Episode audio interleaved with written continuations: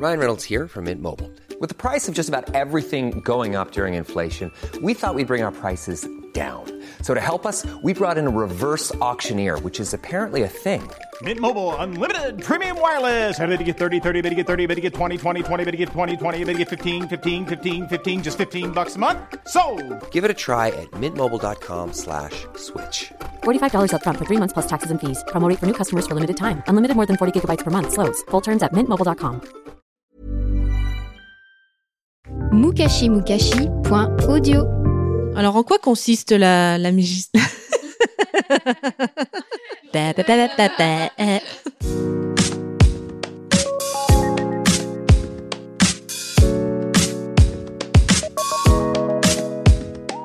Bonjour et bienvenue sur le cinquième épisode des Petites Mains. Aujourd'hui, nous allons parler d'un autre métier, un métier encore d'artisan, d'artisanat d'art, de mode évidemment. Il s'agit du métier de gantier. Pour parler de ce métier, aujourd'hui, j'ai la chance d'être accompagnée de Madame Mathilda Lyon, qui va nous parler effectivement de son métier et nous expliquer toute l'histoire de, cet accessoire, de son évolution et peut-être aussi de son avenir. Madame Elion, bonjour. Bonjour. Bah, merci de nous accueillir euh, dans votre antre, j'ai envie de dire, où à la fois tout est caché, mais on se doute qu'il y a plein de choses dans tous ces petits placards et tous ces petits tiroirs. Euh, les auditeurs ne voient pas là, mais on mettra peut-être quelques petites photos. Et en fait, on est entouré de petits tiroirs et de petits placards anciens, plein de petites boîtes, et on se demande qu'est-ce qu'il y a là-dedans exactement. On a envie de tout ouvrir.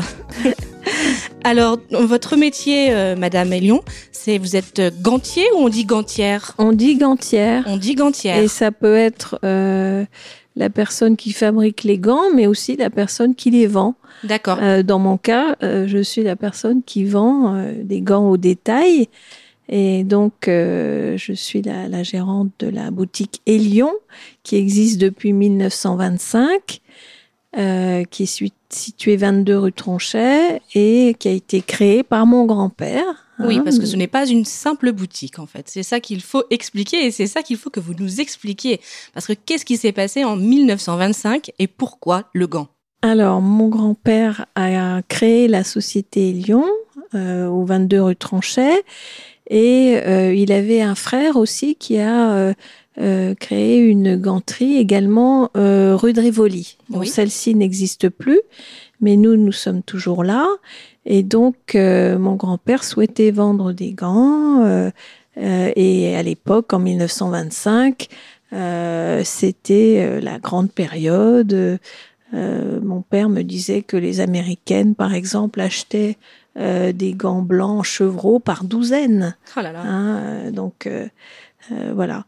Et mon père donc a pris la suite Oui. et il s'est marié. Ma mère euh, a abandonné l'enseignement pour euh, vendre des gants et euh, moi j'ai j'ai fait pas mal de choses. Euh, je suis partie aux États-Unis et puis je suis revenue et et mon père m'a dit euh, va voir le travail des artisans à Millau. Et en fait, c'est comme ça qu'il m'a convaincu de reprendre la ganterie parce que euh, j'ai découvert un atelier à Millau euh, extraordinaire qui s'appelle Lavabre Cadet. Oui. Et euh, euh, autrefois, bon, c'était dans les années 80. Euh, Monsieur Jackie Gaven était le chef de fabrication et c'était un atelier de chevreau magnifique. Il travaillait avec Chanel. Euh, bon, ça a été revendu malheureusement, mais euh, j'ai découvert ces artisans humbles euh, et je me suis dit, il faut qu'il y ait un magasin qui distribue leurs euh, superbes gants. Donc c'est vraiment en fait l'amour du métier même qui vous a donné envie vous de vous y mettre et je suppose que c'était également le cas de votre grand-père et de votre père. C'est par amour du métier en fait. Tout à fait, oui, oui. euh, euh, ces artisans qui sont dans l'ombre, mais qui font des choses magnifiques pour les couturiers et aussi pour les boutiques. euh, oui, il faut montrer leur travail. Euh, c'est vrai que c'est- de l'artisanat. Fabriquer un gant, ce, ce n'est pas une industrie. Exactement. Et ça, nous allons voir les étapes tout à l'heure.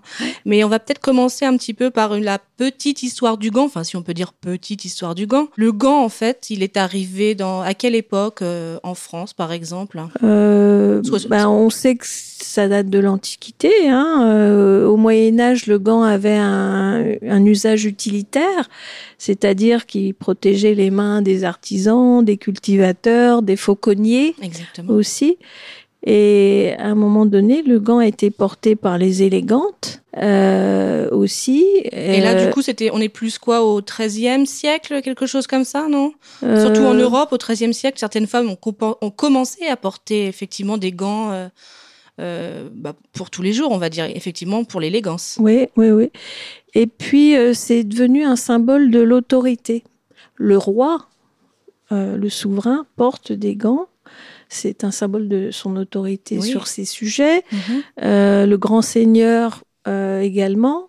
hein, euh, c'est un symbole de pouvoir sur ses vassaux. Et évidemment, dans le clergé, hein, le, pape, euh, l'évêque, au même titre qu'il porte une mitre Oui. et, et- et un, un sceptre, c'est un élément de, de, de son comment dire de son apparence et euh, ça, son statut, ça assoit son pouvoir sur euh, sur le clergé et les fidèles. Tout à fait. Donc en fait, il y a vraiment différents usages du gant, et ça c'est plutôt euh, c'est plutôt intéressant. Donc on est effectivement on passe de l'usage pratique, on va dire le gant de travail, en fait, qui est ni plus ni moins qu'un qu'un équipement, un équipement de protection. Donc effectivement, sûrement donc pour pour la culture, les jardiniers, euh, après j'imagine les poissonniers, enfin tous les métiers de main où il fallait effectivement se protéger euh, les mains. Mais de toute façon, c'est encore le cas aujourd'hui. On a des gants de manutention aussi aujourd'hui pour pour Tout travailler. Il y a aussi des gants de protection euh, thermique, par exemple pour les pompiers ou alors pour les grands froids, etc. Les personnes qui travaillent dans la glace, on a ça aussi. On a aussi les, les gants euh, pour euh, les, ceux qui travaillent sous haute tension pour se protéger. On a des gants anti-vibration aujourd'hui. On a aussi les gants médicaux. Donc effectivement, on oublie de que en fait le gant est là dans dans notre vie au quotidien constamment. Euh, peut-être pas de manière euh, élégante comme il l'a été effectivement il fut un temps, un peu moins aujourd'hui, mais le gant est, est vraiment un objet de notre quotidien, un objet pratique que l'on utilise et dans les différents métiers, mais nous aussi d'ailleurs aujourd'hui encore quand on utilise un gant c'est pour se protéger donc euh, du froid hein, notamment. Tout à fait. Donc en fait, euh, si on va dire que déjà en France, euh, notamment, on va parler de la France parce que nous y sommes et que c'est notre cœur, euh, c'est notre pays et puis c'est notre, euh, ce sont, on va parler des cœurs de métier de notre pays. On va dire que les gantiers quand même se sont installés dans, dans des régions spécifiques et c'était lié. C'était pourquoi ils s'installaient dans, dans des régions spécifiques? C'était dû à quoi? Il faut penser que on a besoin d'eau. On a besoin d'eau. D'eau pour laver les pots, donc ça veut dire qu'on va s'installer près d'une rivière. Oui. Euh, en fait, le, le grand centre gantier du, du 18e, euh, 19e, c'était Grenoble. Oui. Et Grenoble, bah, vous avez l'Isère, hein, vous avez des fleuves, et vous avez des, des chèvres euh, en montagne. Alors, donc, vous avez la en matière fait, première Voilà.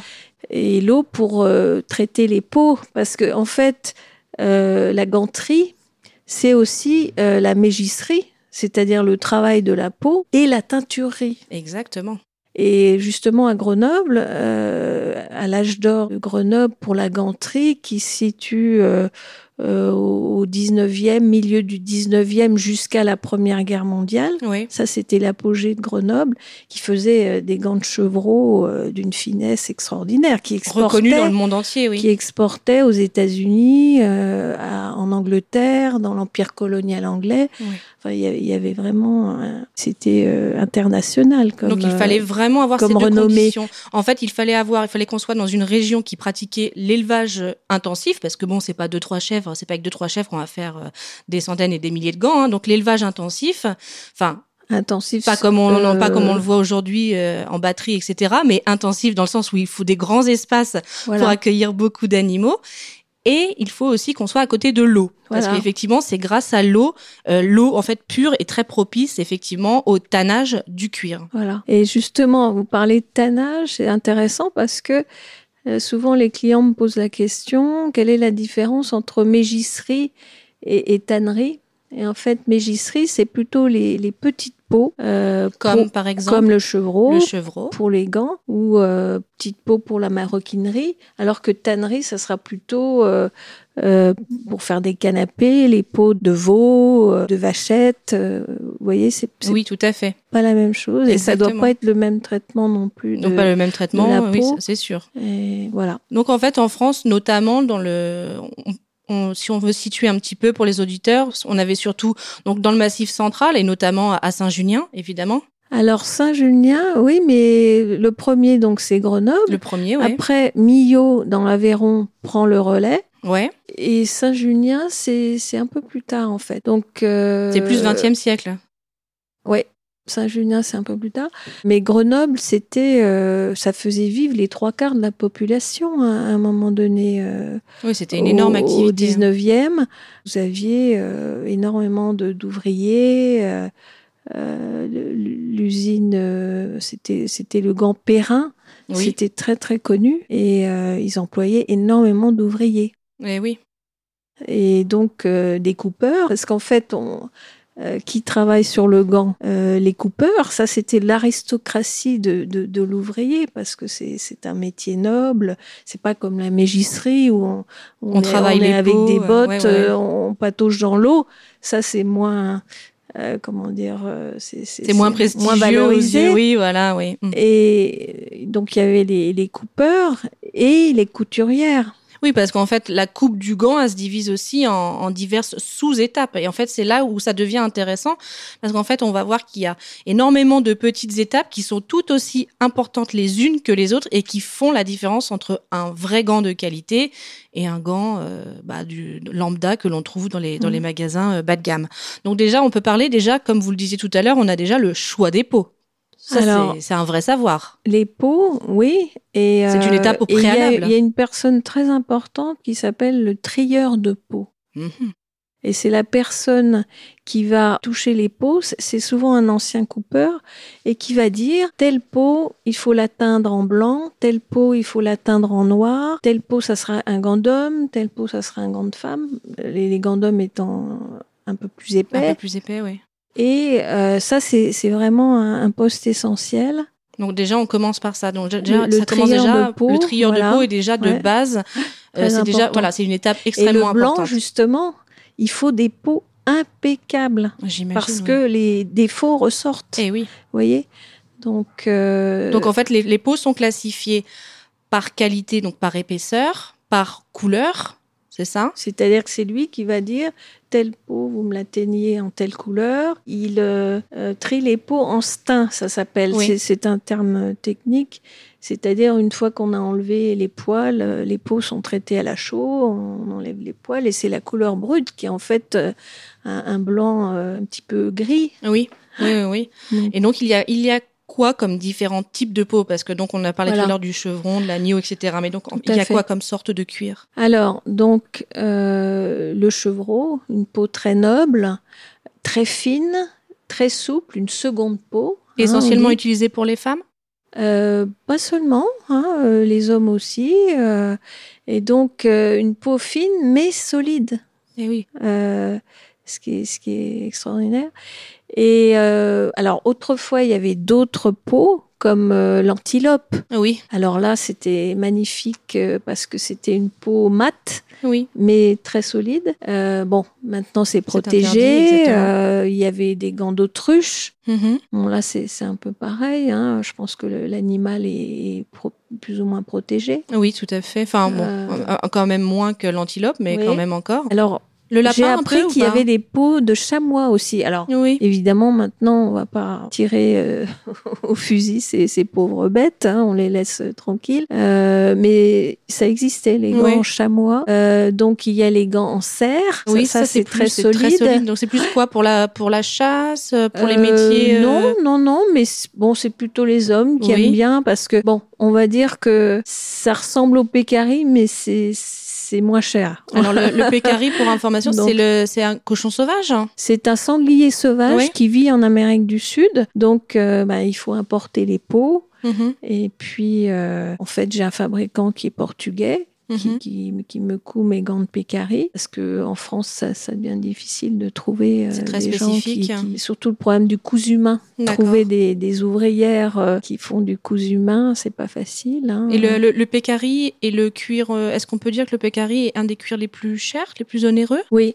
Euh, mais bon, c'est justifié. D'abord, il faut Oui. importer la peau. Et euh, c'est un investissement, c'est-à-dire euh, ça peut durer 10 ans, 15 ans, une paire de, de gants de pécari. C'est très solide. Oui. Et il y a un moelleux du cuir, c'est très agréable. Et c'est même chaud, non doublé. Ah oui. J'ai des gens qui ne portent que des gants de pécari non doublés. Parce qu'ils aiment le contact du cuir. Oui, je comprends. Je comprends. Et pour conduire, c'est, ça adhère au volant. C'est, vraiment l'idéal comme cuir. D'accord. Mm. Et euh, donc ensuite, si on continue de parler un petit peu donc des différentes étapes euh, pour la fabrication d'un gant, ensuite on a ce qu'on appelle euh, la mise à, à l'humide. Oui. Alors, Alors ça, ça c'est le coupeur qui va humidifier la peau avant de la couper. Alors, pourquoi on va, pourquoi en fait on doit humidifier la peau pour les auditeurs en fait?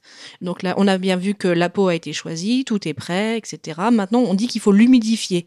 Pourquoi? Euh, peut-être pour lui donner une souplesse euh, qui permet de, de la couper plus facilement. Et là, c'est peut-être pas trop de mon ressort. Si c'est ça. Euh,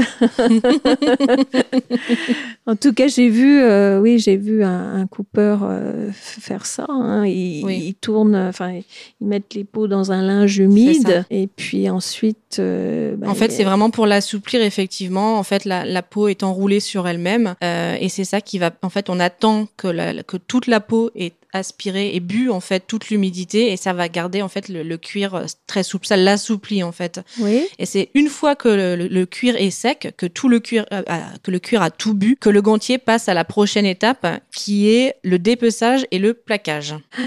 Alors le dépeçage. Alors après, après la mise euh, à l'humidité, la peau elle est travaillée, elle est étirée en fait au maximum hein, par l'artisan. En largeur, en longueur, Voilà. tout à fait, pour donner une euh, élasticité. Une élasticité naturelle, hein, parce qu'on on rappelle bien donc forcément aux auditeurs que là il n'y a pas d'élastane, on n'est pas sur un t-shirt et tout ça, on est sur une matière 100% naturelle, euh, une matière vivante hein, de toute façon. Donc si on veut gagner en élasticité, il faut effectivement étirer euh, dans tous les sens, on va dire, le- les peaux de cuir. Oui, et en fait, euh, les outils qu'utilise le coupeur sont les mêmes depuis euh, des siècles. En fait, quelle a été la révolution? C'est Xavier Jouvin, fabricant et inventeur à Grenoble, qui, euh, en 1831, je crois, a inventé la main de fer. Ah, la fameuse main de fer. La main de fer qui permet non pas de couper, euh, parce qu'avant, euh, tout était coupé à la main par Eh les oui. coupeurs Eh oui. avec la main de fer, qui est un emporte-pièce, on peut couper jusqu'à six gants à la fois.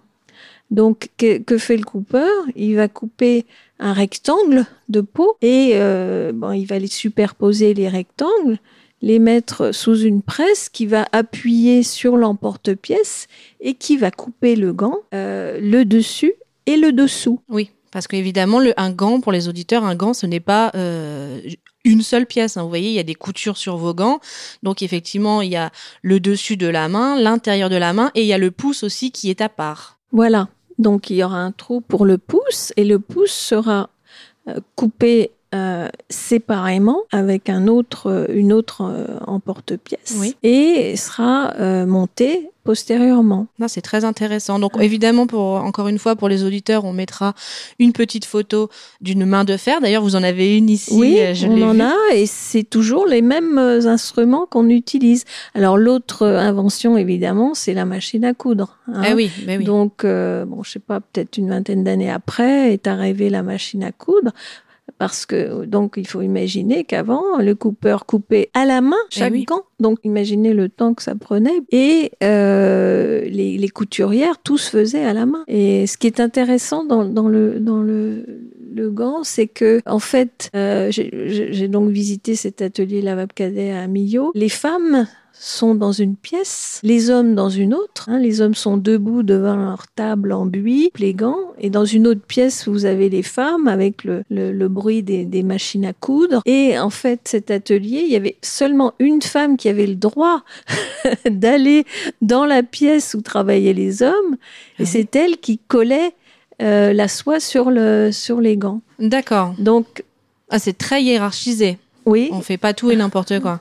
Voilà. En, et, fait, on- et, et en fait, les hommes, c'est eux. et les femmes étaient moins payées. Ça, c'est pas très très juste parce que voilà, c'est les femmes. Parce qu'il faut il faut aussi dire que euh, les femmes travaillaient à l'atelier, mais aussi beaucoup à la maison. Elle ramenait le travail chez elle, comme les couturières, en fait. Voilà, donc euh, c'était un complément de revenu. D'accord. Hein, parce que en fait, elles avaient un peu une double journée. Hein. Ah bah, elles étaient oui. mamans, elles étaient peut-être euh, s'occuper à la ferme de, de faire pousser les salades et tout ça. Et puis elles s'occupaient de, de, de la maison et des enfants, la ferme. Et elles avaient aussi du travail à la maison. Euh, elles étaient censées coudre les gants. Et là, au jour d'aujourd'hui, on réalise encore des, des gants à la main. Alors, tout à l'heure, vous avez évoqué les, les gants en pécari. oui. Euh, ce, ce- ce- les, les gants en pécari sont encore cousus à la main, tous, ou euh, seulement les, les gants d'exception comme ceux que l'on peut trouver dans votre boutique? Euh, si, c'est toujours cousu main. Et il faut savoir qu'il faut deux heures et demie pour coudre une paire de gants. Oui. Donc, elle va en faire trois par jour. Vous voyez? Donc, euh, Et ça, c'est que la couture. Sans, donc, on- évidemment, avec toutes les étapes dont nous venons de parler, il voilà. faut ajouter euh, cela au, au prix. Hein. Mhm. Donc effectivement, entre euh, le choix, de- le choix du cuir, euh, le, le- travailler, le, travailler effectivement les peaux, les teindre, etc., etc., les découper et ensuite assembler tout ça, parce qu'en plus selon le, selon la partie de la peau, donc la partie plus ou moins souple, en fait, c'est ça aussi qui détermine quelle va être la partie sur le gant. Si ça va être le dos, l'intérieur, le c'est aussi la- les différentes. euh, Bah, disons que le coupeur aussi, ce qu'il va faire, et ça c'est très important, il va choisir l'endroit où il va couper le gant, Eh parce oui. qu'il y a beaucoup de défauts. Et il y a beaucoup de pertes. Alors il va, peau. il va pouvoir, par exemple, euh, mettre le défaut entre deux doigts. Oui, c'est l'idéal. Ouais. Et ça, c'est très important dans son travail. Il va don- donc donner l'élasticité, chercher à éviter les défauts dans la coupe. En fait, tout ça, c'est à prendre en considération dans le prix de, de- de- des gants, finalement. Oui, parce que c'est très complexe, la fabrication des gants. Pourquoi? Parce qu'on on leur demande beaucoup aux gants. Hein, un, un sac, Ouais. vous n'allez pas demander grand-chose, mais les gants, vous, vous manipulez des choses avec. Complètement. Il faut que ce soit souple, solide, très solide. Et donc, euh, et puis c'est complexe parce qu'il y a tout un tas de petits morceaux à assembler. Euh, par exemple, entre les doigts, on a ce qu'on appelle les fourchettes. Euh, c'est coupé séparément. Vous avez euh, également le, le cœur. Alors le cœur, c'est une, petite pièce qu'on rajoute. Euh, les gants, la forme gantelet, c'est-à-dire avec une fente en dessous. à l'intérieur, là, au niveau, à l'intérieur Voilà, du poignet. Sur la paume, euh, il faut mettre ce cœur, ce, ce petit renfort, parce que si on tire souvent, comme on fait hein, pour enfiler un gant, bah, ça peut craquer à cet endroit-là. Donc, en fait, la fente est un renfort. euh, bah, Elle, elle sert en fait de, de, de renfort. Ça évite qu'on tire trop euh, quand on le, quand on l'enfile, etc. Ça rajoute de la souplesse ou quoi alors? Non, non. euh, en fait, vous rajoutez une petite pièce que vous collez. Ça Ah s'appelle oui, le cœur Oui, en haut de la fente. oui, oui, oui. Et bien. ça, ça fait que ça ne va pas craquer. Oui, oui, oui. Comme, euh, Mhm. comme, euh, comme sur une jupe. En fait, quand on a une fente arrière sur une jupe ou même devant, euh, généralement, on renforce en couture, effectivement, en haut de la fente pour pas que si on fait un trop grand pas, on perde notre Voilà. jupe et que la fente passe de 10 cm à, à 50. Tout à fait. J'ai vu aussi euh, les, les mitaines, ça fait aussi partie des gants, les mitaines, même s'il n'y a pas de gants, euh, même s'il n'y a pas de, de doigts, Oui. les- euh, ça fait partie aussi des, des gants. Donc, c'est, c'est, c'est- ah, est-ce que c'est un peu moins compliqué à réaliser ou? Non, en fait, c'est plus compliqué parce qu'ils ils font des gants, en fait, puis ils les recoupent.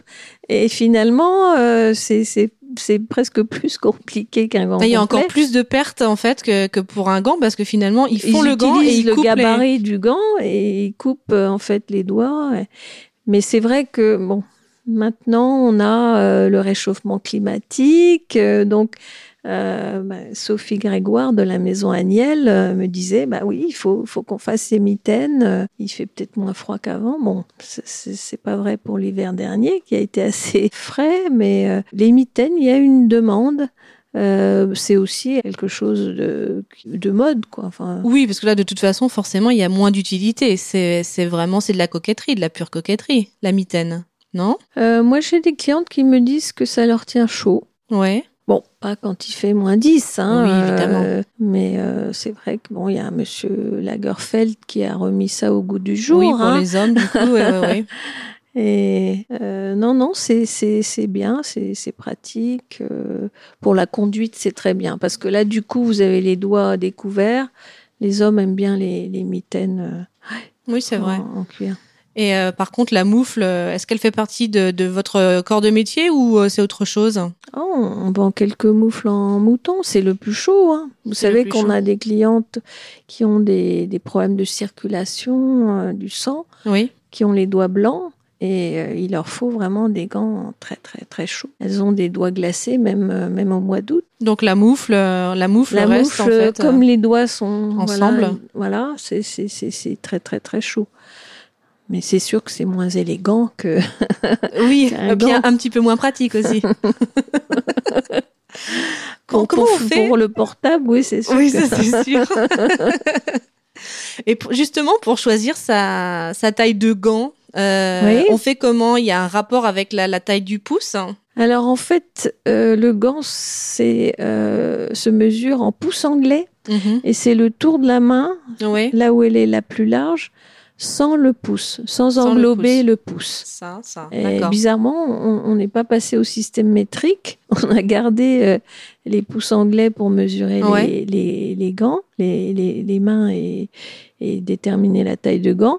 Et donc, pour femmes, par exemple, ça va de 6 à euh, 8,5. Et on fait même des quarts de taille euh, en gants français. Donc, ça va être Oui. 6, 6, un quart, 6,5. Dans la ganterie de luxe, etc. quoi, comme vous, Voilà. effectivement. Sinon, Et- c'est pas quelque chose que, que l'on fait. Non, quoi. je pense que dans le commerce, on trouve, euh, oui, 6,5, 7, 7,5 euh, pour femmes. hein. Et pour hommes, ça va de 7,5 à, à 10,5. Parce qu'on a. Bah oui, y a- y a les- la race grandit, donc il y y a des hommes qui ont des, des, des, des doigts très très très longs. euh, bon, les femmes, autrefois, le 7, c'était la, la, la taille la plus courante. Maintenant, c'est presque le 7,5. Ouais, Et les femmes euh, sont de plus en plus grandes. et- aussi. Les gants sont aussi peuvent être, on a vu qu'ils peuvent ne pas être doublés. Voilà, euh, ça peut être un choix ou euh, aussi euh, ça peut être effectivement selon le cuir utilisé. Mais en termes de doublure, il existe des petites doublures légères comme par exemple le nylon ou le polyester. Ça c'est le, le premier truc. On a la doublure Bon, qui est ça- chaude. ça, il y en a généralement, c'est chez plus.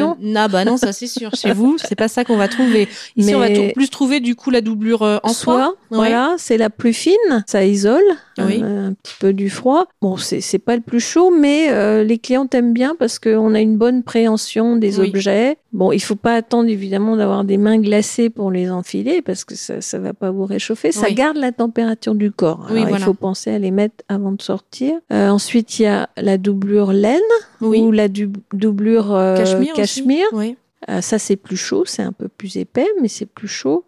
Ensuite, il y a le doublé lapin.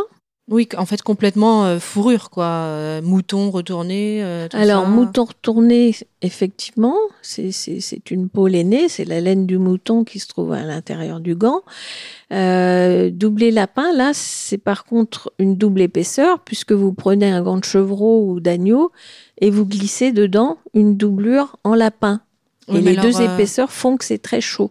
Oui, c'est mais du coup là votre main, enfin en termes de d'épaisseur là, vous, vous avez des mains énormes du coup, non? Non, c'est pas si épais que ça. Et surtout, euh, au début, les gants sont un peu raides, Oui. mais il suffit de les porter euh, une ou deux semaines et ça, ça devient très souple. Le lapin se tasse à l'intérieur et vraiment, c'est c'est- c'est très, très, très chaud. Et pour les dames à nouveau qui ont euh, ce problème de, de syndrome de Raynaud, vous savez, cette- ces problèmes de, Oui, de circulation, du sang, c'est le, le plus chaud. Après, c'est c'est les, les moufles ou la chaufferette. hein. On- oui, bon bah voilà, les, gants ne vont pas non plus euh, tout résoudre. Et euh, un gant, ça s'entretient comment? Parce qu'en fait, euh, bon, euh, effectivement, quand on achète des, des gants à un certain prix, parce qu'on les achète parce qu'ils sont de qualité, effectivement, il faut les entretenir. Il faut pas juste comme ça les porter et, et les malmener. Ça s'entretient un gant. Mais en fait, euh, les gants, le problème, c'est que c'est plongé dans la teinture. Euh, point final. hein. On ne peut pas euh, imperméabiliser un gant. Bon, certaines personnes ont essayé et du coup, ça devient, euh, ça a le toucher du sky. C'est pas du tout souple. Donc, c'est juste plongé dans la teinture. Eh oui. Et on ne peut pas, comme, comme un sac ou des chaussures, mettre des, des cirages, Non, des crèmes, ça, ça tacherait le gant. Donc, euh, ce qu'on fait, on utilise une gomme à daim, par exemple, pour Ouais. enlever une tache. Une peau de chamois aussi sèche, où vous pouvez frotter pour enlever euh, la saleté, surtout au niveau des doigts. Mais euh, on ne peut pas, euh, on peut, on peut rien faire d'autre. Et est-ce hein. qu'on peut utiliser éventuellement euh, des, des laits nettoyants que l'on se procure chez un cordonnier ou tout ça? Non, Des choses qui sont non, non grasses, non, c'est pas recommandé? Non, non. Franchement, on ne met rien. Euh, on donne à nettoyer si, si jamais euh, c'est sale, ou... mais c'est tout. D'accord. Euh, Parce qu'il faut que le gant garde sa souplesse, on peut pas le, le bomber comme, comme euh, certains ah oui, font. non, hein, ouais, ouais, euh, ouais, ouais. les, les cuirs de sac, par exemple, c'est bombé, ça masque les défauts et puis ça, ça met une pellicule Oui. imperméable su- dessus, enfin sur le cuir. Mais ce qu'on ne sait pas, c'est que les gants blancs et beige clair se lavent très très bien à l'eau et au Et savon. au savon, oui, oui, oui. On peut les mettre sur ses mains. Euh, on, prépare mains, une eau fait. mousseuse, voilà. On met pas le savon à même le- la peau, mais on prépare une eau mousseuse et euh, on se lave les mains, Ouais, voilà, voilà. et on rince bien. Et la seule précaution, c'est de les remettre sur les mains pour éviter que le cuir ne durcisse euh, Eh au séchage. Ouais, ouais. Il faut les, il faut les remettre sur les de mains, chaleur, en euh, plus, les quoi, sinon, enlever, les remettre, tirer sur le cuir en largeur, en longueur, pour qu'il garde sa souplesse. D'accord, Voilà. ça c'est aussi in- intéressant. Euh, on va parler aussi un petit peu des, des expressions en fait liées au, au gant et à l'univers du gant, parce qu'effectivement en français on a pas mal d'expressions avec le mot gant ou en tout cas qui qui, qui relèvent de, de, de l'univers du gant. Donc vous avez quelques petites. euh, Oui, euh, euh, par exemple, dans la chevalerie, euh, il y avait des expressions comme jeter le gant Oui, c'est vrai.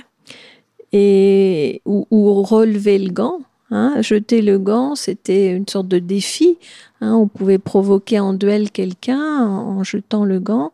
Si la personne le ramassait, il acceptait l'idée de, de, de, C'était de- un code. d'un duel. Ou, voilà, donc c'était jeter le gant ou relever le gant. Bon, il y a l'expression, par exemple, ça, ça me va comme un gant. Oui, c'est vrai, c'est la plus connue. Ça, je l'entends souvent. Donc parce qu'effectivement, un vrai beau gant, c'est c'est quelque chose qui est complètement fait sur mesure. Euh, donc on l'a on l'a vu tout à l'heure. Donc évidemment, si ça vous va comme un beau gant lion, donc euh, bah, ça vous va super bien. Alors il y a, y a aussi euh, d'autres expressions un petit peu plus courantes. Vous en avez, vous en aviez dit une tout à l'heure. Euh, oui, euh, la main de fer dans un gant de velours. Oui, c'est vrai.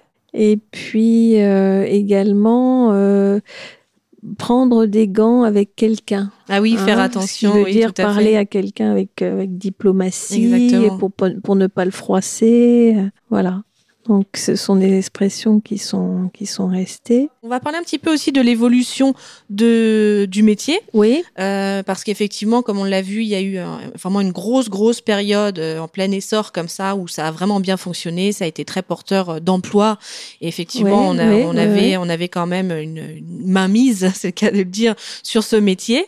Mais euh, bon, bah, on, on va dire que quand même de- depuis ces dernières années, depuis quoi, la fin des années, la- les années 90 peut-être, la fin des années 90, ça a commencé à, à baisser, Ah, à non, chuter, à- ou avant, avant. déjà? Avant. À En partir fait, de on s'aperçoit que la ganterie, euh, sa prospérité dépend de, bah, de l'économie et, et, et de s'il y a des guerres, par exemple, ou des révolutions. euh, là, on ne porte plus de gants. euh, euh, si vous voulez, ça, ça dépend vraiment de, des événements historiques, euh, économiques. Et donc, euh, donc, je vous disais que Grenoble, euh, au 19e, euh, était vraiment le- la ville du gant euh, mondialement connue. Oui. Euh, Grenoble, en fait, je crois qu'avec la Première Guerre mondiale, ça, ça a été, ça a été très dur pour la ganterie à Grenoble.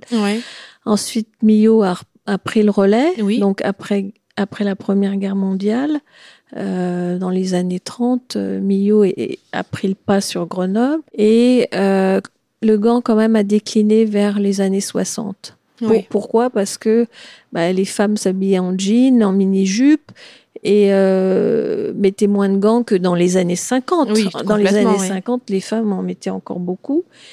Et euh, bah, mai 68, le gant, c'est c'est un symbole bourgeois. Mais oui. hein, on mais oui. n'en met plus. Donc la ganterie a quand même décliné euh, depuis, Fortement à cette époque. hein. depuis les, les- ouais, je dirais les années 60. La fin des années 60. D'ailleurs, beaucoup de ganteries ont fermé, euh, euh, même à Millau, hein, euh, dans les années 60. Il reste combien de ganteries à peu près euh, aujourd'hui? Alors, il en reste une à Grenoble, la ganterie Lédiguière, Oui. euh, de Monsieur Straseri, meilleur ouvrier de France, qui fait encore des, des gants de chevreau magnifiques. Euh, Mhm. bon, c'est une affaire, une toute petite affaire familiale. Mais euh, je, je dois dire que j'adore vendre ces gants Bien parce que sûr. parce qu'il a une coupe spéciale pour doigts très très très longs. Ah. Et en fait, j'ai certaines clientes, je ne peux les ganter que chez lui. D'accord. Donc à Saint-Junien, vous avez trois ganteries. Oui. Euh, à Niel, euh, le gant Georges Morand Mhm. et euh, la ganterie de Saint-Junien Oui. qui a été rachetée par Hermès. Oui. Ensuite, à Millau, vous avez oui, deux, deux, trois ganteries. La Mhm. ganterie Cos, Oui. bon, Chanel a racheté cette ganterie. Euh, je crois que vous avez un petit atelier qui s'appelle l'atelier du gantier, mais qui Mhm. vend euh, à- dans sa boutique et puis sur Internet. Et la Vabre Cadet, je crois, a changé de main plusieurs fois. Ouais, je sais pas trop. Euh, donc, euh, On va dire euh, il y a le gant dizaine. Fabre également Oui, à, à Millau. Donc, vous voyez, euh, maintenant, c'est plutôt Millau et, et Saint-Junien à égalité. Oui. Mais le, le, gant, le gant de Saint-Junien, euh, ça s'appelait autrefois la ganterie coopérative. Oui. Alors Hermès, évidemment, a changé le nom parce Bien que sûr. coopérative, euh, euh, ça n'allait pas avec leur image de marque.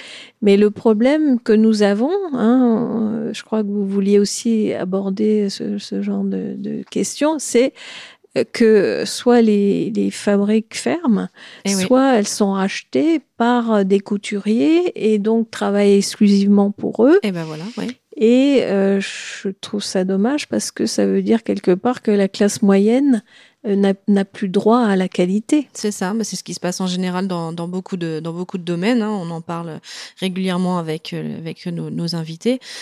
Effectivement, on a ce on a ce problème au jour d'aujourd'hui, c'est que la, plupart des, des derniers artisans, bon quelque part c'est bien parce que ça les sauve peut-être euh, du- d'une faillite, mais effectivement quand une maison rachète une maison de, de, de gants, euh, généralement après la- la- la- cette ganterie en fait ne fabrique exclusivement plus que pour elle ce qui fait que bah, les personnes comme vous, avec des petites boutiques spécialisées comme ça, bah, vous ne pouvez plus travailler avec, euh, avec ces fabricants. Et puis sans parler évidemment que maintenant il y a des gants qui sont faits aussi de plus en plus à l'étranger. Et notamment en Asie, l'avantage que nous avons, c'est que nous sommes quand même reconnus encore au jour d'aujourd'hui à travers le monde pour la qualité exceptionnelle de nos gants. Donc ça, c'est vrai que c'est ce qui c'est ce qui nous sauve. Ce que je veux dire, c'est que quand même le- la réalité est là en fait. Dans votre Oui. métier aussi, vous êtes menacé par euh, par la Euh, concurrence. C'est vrai que pourquoi le gant a décliné dans les années 60 Parce que euh, on était inondé de gants faits euh, en Asie du Sud-Est. et, et donc ça a été une compétition très difficile pour les, pour les gantiers. Et ça continue encore au jour d'aujourd'hui. Mais bon, bah, de toute façon, après, on est, c'est comme dans tous nos- les petits métiers dont on parle à chaque fois euh, euh, dans, nos émissions. En fait, c'est effectivement, euh, on est, on est menacé, mais nous persistons. Et ce que nous faisons, c'est de la qualité. Ce que vous faites, c'est de la qualité. Donc, effectivement, c'est, c'est ça qui nous donne l'envie. Et puis, on a quand même cette passion aussi qui, qui nous, qui nous ronge, qui nous habite et qui fait qu'on a envie de continuer à faire des belles choses et à, à vivre avec ces artisans et à les voir travailler parce que c'est quand même un vrai bonheur de, de les voir travailler et de se rendre compte de tout ça. Et c'est peut-être ça qui n'est pas assez mis en valeur en fait finalement. Oui, euh, je crois que euh, les couturiers, euh, bon, certains sont conscients quand même de, Oui. de, de, de la valeur de, de leurs petites mains, entre Oui. guillemets. Mais c'est vrai que ce sont des gens très humbles et peut-être pas assez reconnus, quoique il y a quand même un, un retour du, Avec meilleurs de- ouvriers de France, etc. Ces voilà, choses-là, il y a le- des reconnaissances. l'artisanat est à nouveau euh, remis en, comment on pourrait dire, euh, remis Re- en valeur. Oui, euh, oui, voilà, remis en valeur, oui, c'est vrai. Mais effectivement, je pense que si, si les personnes faisaient réaliser en fait toutes ces étapes de travail, euh, je pense qu'en fait plus personne ne Mm. parlerait de prix comme quand on dit Voilà. parce que finalement on est à combien sur les paires de gants? Par exemple ici euh, c'est entre combien et combien? Pour si je veux une paire de, de gants euh, en agneau par exemple. Oui. Alors en agneau, euh, bon, il, faut savoir que je ne peux pas faire que du gant français parce que euh, ma clientèle n'a peut-être pas les moyens, Ouais. si vous voulez. Donc euh, je vends par exemple un gant d'agneau fait à, à l'étranger, doublé de soie, Oui. à 65 euros. Oui. Mais si vous voulez du chevreau, le même gant doublé de soie en chevreau, made in France, Mhm. ça va être 115 euros. Oui, presque le double. Donc, on explique aux gens. Bien sûr. On explique par exemple que entre les doigts, vous avez une petite piécette qui s'appelle le carabin. Bon, bah, cette piécette, elle n'est pas dans le gant fait euh, à l'étranger. Donc, qu'est-ce qu'elle permet de faire de, Une aisance des doigts? Et oui. Et ça, c'est du, du temps de travail, c'est c'est de la main-d'œuvre, c'est c'est du. Voilà, c'est Mais tout l'intérêt de, de, la belle ouvrage. voilà, mais tout l'intérêt de venir dans une boutique comme la vôtre, c'est-à-dire que vous allez vraiment pouvoir expliquer à chaque client, à chaque personne qui vient là, le pourquoi du comment. Vous allez pouvoir expliquer. Après, chacun repart avec la paire de gants de son choix et de ses moyens. Mais effectivement, vous pouvez vous dire, bah voilà, celui-là il est à à temps, celui-ci il est à temps, mais parce que effectivement, voilà pourquoi, voilà pourquoi. Et ça, c'est important aussi. Tout à fait.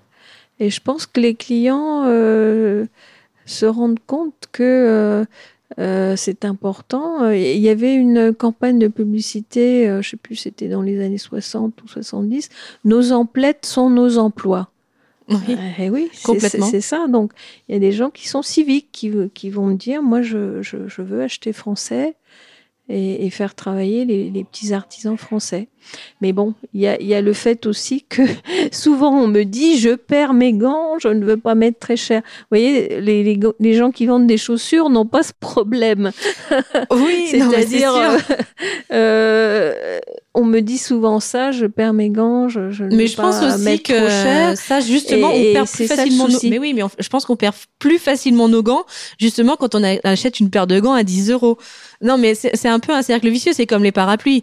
Hein, si, euh, si vous avez un très beau parapluie à 300 euros, je pense que vous allez moins l'oublier que le parapluie 5 euros acheté C'est au vrai. chinois dehors. Non, mais voilà, je pense que ça, c'est aussi important de noter ça. C'est en fait que la- la- notre, notre attitude, en fait, euh, révèle aussi notre, la- je veux dire, la, façon dont nous avons acheté euh, ce que nous Mhm. possédons et finalement, on n'a aucun intérêt, euh, je veux dire, à, à avoir une paire de gants à 5 ou 10 euros. On n'a on n'a pas d'attachement et on, on y fait beaucoup moins attention. Oui, et, d'ailleurs, euh, c'est- intéressant. J'avais un client qui nous avait dit Je n'ai pas les moyens d'acheter pas cher. C'est-à-dire, euh, il considérait que il fallait mettre un certain prix pour avoir une qualité et avoir des gants qui durent. Mais c'est ça. Hein Donc, c'était ça son, son optique. Mais moi, je suis complètement d'accord avec euh, avec euh, avec cette euh, cette vérité parce que c'est une c'est une vérité parce qu'effectivement, euh, il vaut mieux acheter c'est et c'est valable pour tout. Il vaut mieux acheter une belle paire de gants une bonne fois pour toutes à 80 euros ou à 100 euros plutôt que d'a- d'acheter une paire de gants tous les ans parce que elle va se déchirer, parce qu'elle vieillit mal, etc. Alors ouais, alors, elle vous aura coûté que 20, 25 euros, mais si vous calculez le nombre de paires que vous avez achetées en ces cinq dernières années, au final, il valait peut-être mieux investir dans une vraie paire de gants un petit peu plus chère. Mais ça, c'est valable pour tout, je pense. Tout à fait. Et justement, si on veut faire un petit peu de, si on veut se former, si quelqu'un, si, si nos auditeurs ont envie de se dire, ah bah tiens, euh, finalement, moi, ça m'intéresse, j'aimerais bien me lancer là-dedans. euh, c'est quoi les, les formations? Alors, en fait, euh, dans les ganteries, c'était souvent les, les maîtres ouvriers qui formaient euh, sur le tas les, les apprentis. Il n'y avait pas vraiment d'école. Et euh, en fait, Monsieur Straseri, hein, il faudrait lui, lui demander, a, euh, a créé une filière et c'est tout récent. Ah, très intéressant. au mois de septembre, des élèves sont, sont formés hein, à, je crois, la, la- la couture piqué anglais. Bon, Oui, mais je pense que c'est des études. euh, J'ai cru aussi entendre qu'effectivement, c'était des études forcément qui étaient liées à la maroquinerie de manière générale. Et après, vous prenez une, une spécialisation, donc euh, spécialisation gants. Ou euh, en plus, après, tout dépend du vraiment du métier que vous allez vouloir faire dans la ganterie, comme on l'a vu. Hein. On peut pas tout faire. Il y en a qui vont coudre, il y en a qui vont couper, il y en a qui vont choisir les peaux, etc., etc. Donc ça dépend effectivement en plus de ce que vous voulez faire dans dans ce métier-là. Mais bon, voilà, c'est possible. On peut encore euh, se rediriger finalement vers les maîtres gantiers. En fait, ils peuvent nous. Il y, a- il y, a- il y a- il y avait pas vraiment d'école et, et là c'est nouveau. Alors je ne sais pas très bien ce qu'ils vont ce qu'ils vont apprendre, mais euh, les coupeurs étaient formés euh, co- comme apprentis et il faut deux ans pour former un coupeur. Eh Deux oui. ans, c'est très long. hein. Donc euh, peut-être ça rebute les jeunes qui veulent euh, voilà.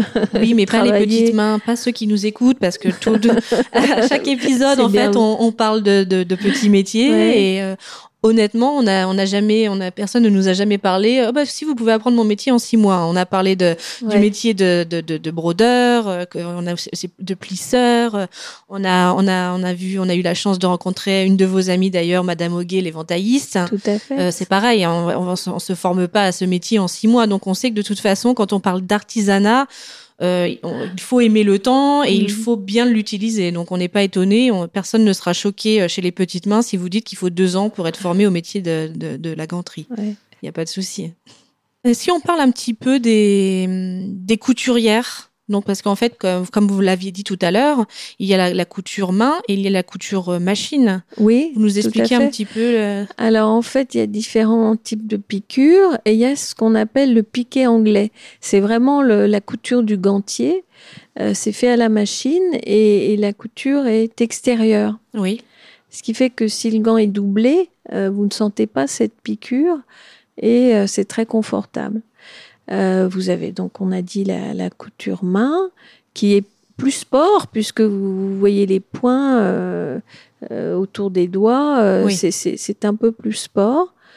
Ensuite, vous avez le, le- le- la couture intérieure. Si on veut des gants très très fins, Oui. des gants de chevreau par exemple, une, une couture, je crois que ça s'appelle la couture brossaire. Mhm. Euh, il y a le brossaire intérieur, le brossaire extérieur. Euh, oui, c'est- à peu près tout. Et puis il y a les finitions, bien sûr, parce qu'en fait, les couturières sont spécialisées dans euh, certains travaux. hein. Il va y avoir la, la personne qui fait les finitions, euh, la personne qui fait le piqué anglais, Oui, tout le monde ne Euh, fait pas tout. la quoi. Chacune sa et il spécificité. y a la personne, on n'en a pas parlé, qui dresse les gants à la fin de la fabrication. Alors, qu'est-ce sur- que c'est que dresser les gants? Alors, c'est repasser les gants, en Mhm. fait, en fin de fabrication. Pourquoi? Parce que la peau, elle est manipulée hein, pendant toutes ces opérations, donc elle est un petit peu froissée. Ouais. On la repasse sur une main chaude. C'est c'est- c'est comme un fer à repasser. Comme la main de fer, un petit peu, en fait, voilà, du début. Voilà, Mm. voilà, euh, une main chaude une- qui est une résistance. Et euh, la, la- l'ouvrière tire sur le, le gant. Évidemment, il faut être, être très habile pour, pour ne pas se brûler. Ouais. Hein, et, et elle repasse le gant euh, en fin de fabrication. Voilà, c'est la personne qui dresse le gant. Ce qui fait qu'il est La bien plat. personne qui colle la, la doublure soie si, si euh, la soie est collée. Euh, donc, euh, il y a la personne qui va utiliser une sorte de fuseau pour appuyer sur les coutures, pour aplatir Aussi, les oui. coutures euh, en fin de fabrication, Oui. pour que le gant soit bien plat. Et il y a un outil qui, qui est très important, c'est le, on peut l'appeler le fuseau ou, ou la baguette. Alors moi, je- en tant que vendeuse de gants, je, je l'utilise pour ouvrir le gant, donner un peu de volume puisque le gant est, est Oui. repassé en, fin de fabrication. C'est une, en fait, pour les auditeurs, c'est une espèce de petite pince en bois, Voilà. généralement. Euh, un peu comme les pinces à cornichons. Oui, oui, tout et à en fait. fait, vous avez la pince Oui, en oui. bois et en fait, vous mettez la pince dans le gant et hop, vous ouvrez la pince et en fait, ça va écarter euh, le- gant et les doigts. C'est ce qui va permettre effectivement au client ou à la cliente de, de mettre sa main dans le gant et en plus, on peut mettre un- même un peu de talc aussi. Voilà, si le gant est pas doublé et si c'est euh, au, au mois de juillet, il fait un peu chaud, Voilà. vous, vous talquez le gant et ça glisse mieux. Donc la baguette ou, ou le fuseau euh, sert à donner du volume, mais à l'atelier, ça sert à vérifier les coutures Eh oui. avant l'expédition. Et comme ça, si ça craque, ben, on n'en veut pas, on le jette. au rebut. En quoi Voilà. consiste la mégisserie Alors la mégisserie, c'est le traitement du cuir euh, qui permet à celui-ci de devenir imputrescible, c'est-à-dire que la peau ne peut pas pourrir. Oui. hein, euh, et euh, ça redonne la souplesse au cuir.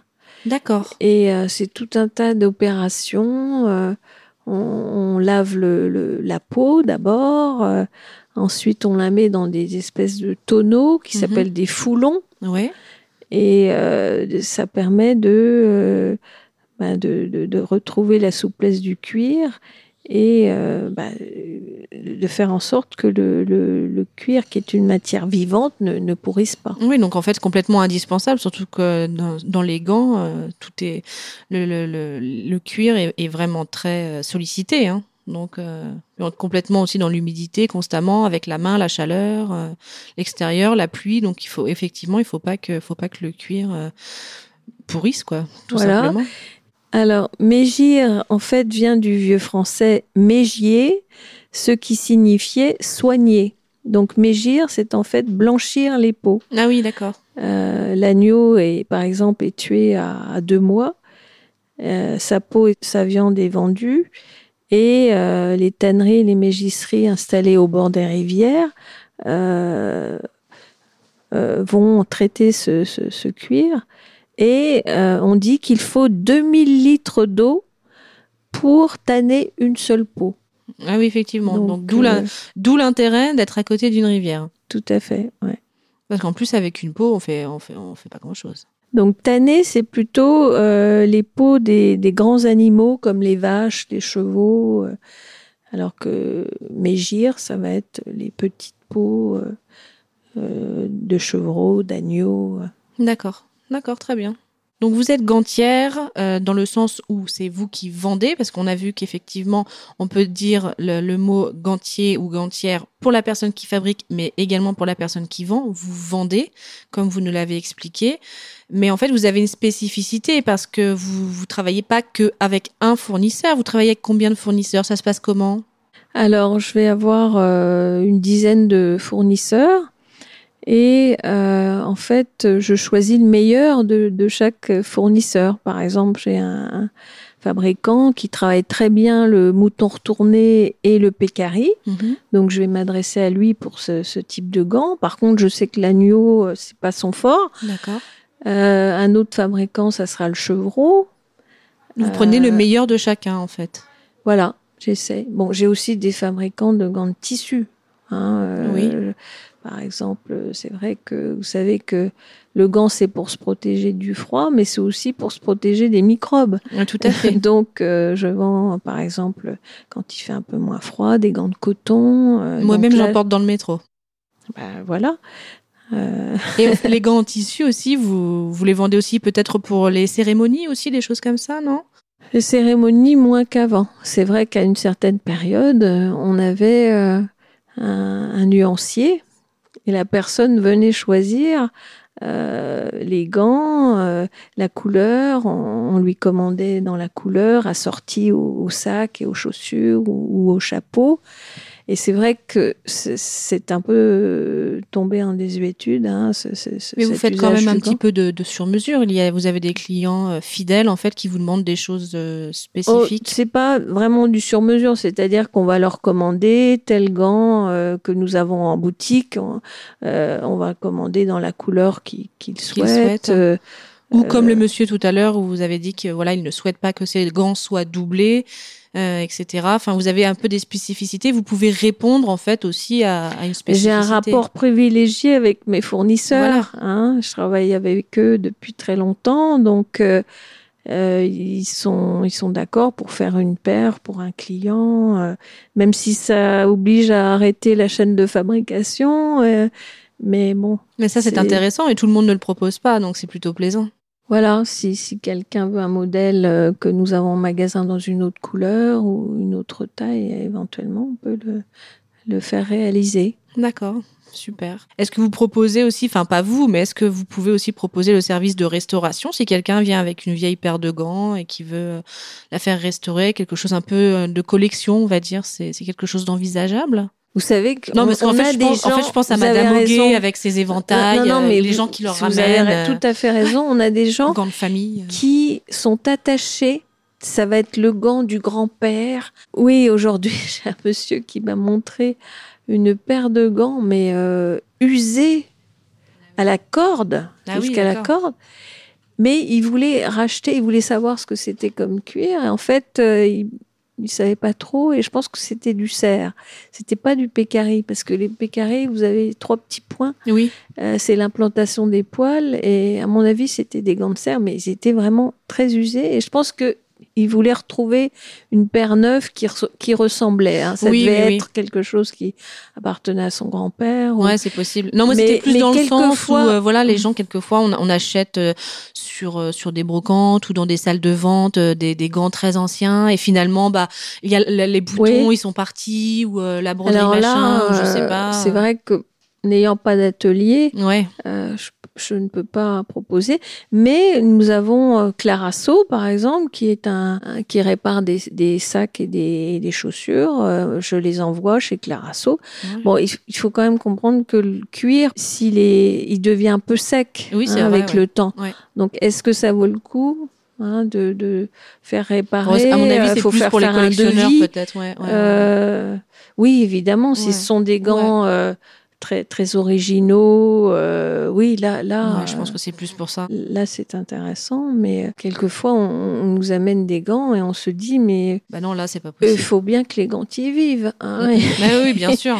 il Oui, il oui, faut bien sûr. pensent à Non, je renouveler pense, leurs euh, je- gants. je et plus vraiment dans le, dans le côté euh, dans le côté euh, et- collectionneur en fait. vraiment d'exception. Ouais, Voilà. plus collectionneur, Ouais, euh, effectivement, voilà. euh. Alors, euh, c'est vrai c'est vrai, il y a des a, il y a choses pas d'atelier sur Paris. Ben non. Et en fait, en, en faisant des recherches, il y avait autrefois des, des gantiers à Paris. Mm, mm. Et maintenant, c'est fini. Hein, c'est Saint-Junien, Millau et, Bah et un seul euh, à Grenoble. Mais euh, donc, on ne peut pas faire des, des travaux de ganterie euh, à Paris. À Paris même, ouais. Hein.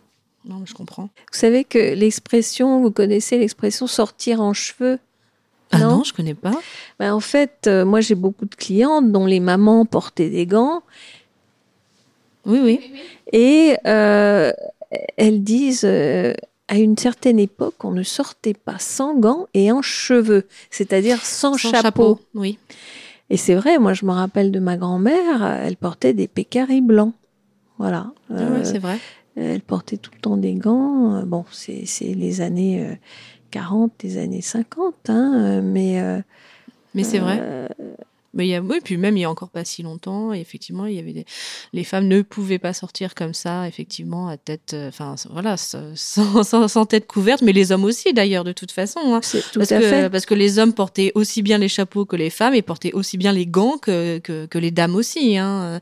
Les, les gants n'étaient pas réservés que, que aux dames, hein, les, les hommes aussi. hein. Et d'ailleurs, enfin, personnellement, je suis cinéphile, mais Mhm. euh, euh, vous avez certaines scènes de, de films où le gant est très important. Euh, le film Gilda, par Mhm. exemple, avec euh, Rita Hayworth, Oui, euh, où elle enlève un gant euh, et puis très long et puis elle enlève l'autre gant. Enfin, c'est- très sensuel. exactement.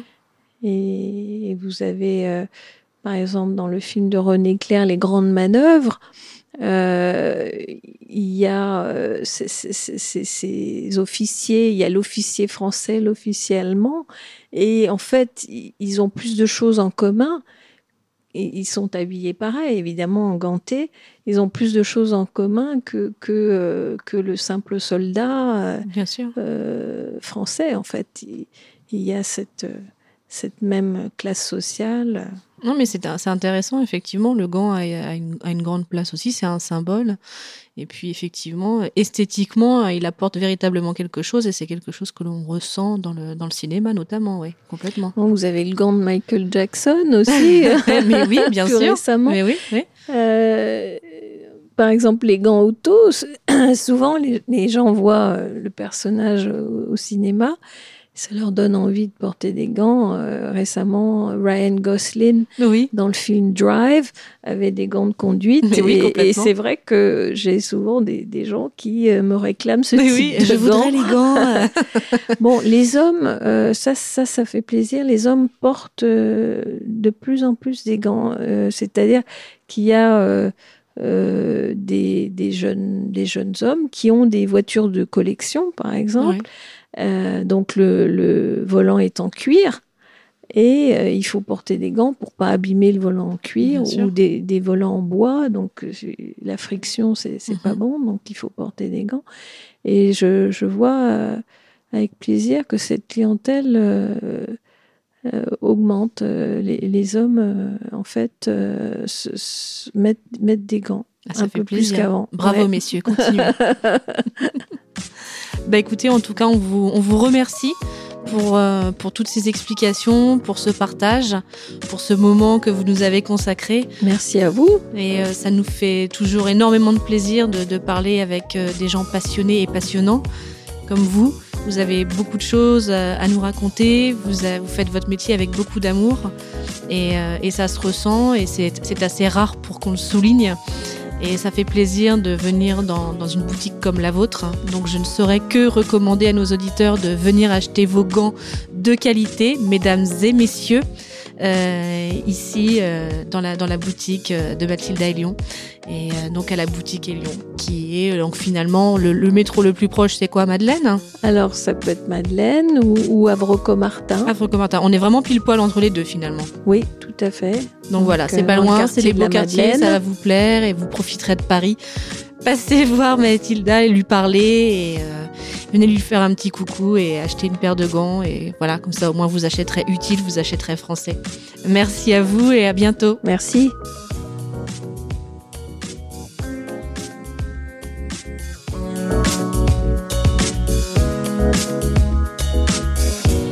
Vous pouvez retrouver les petites mains sur iTunes, SoundCloud et toutes vos applications de podcast préférées. N'hésitez pas à nous laisser une note et un avis sur iTunes. Ça nous aidera à communiquer sur tous ces petits savoir-faire qui se perdent.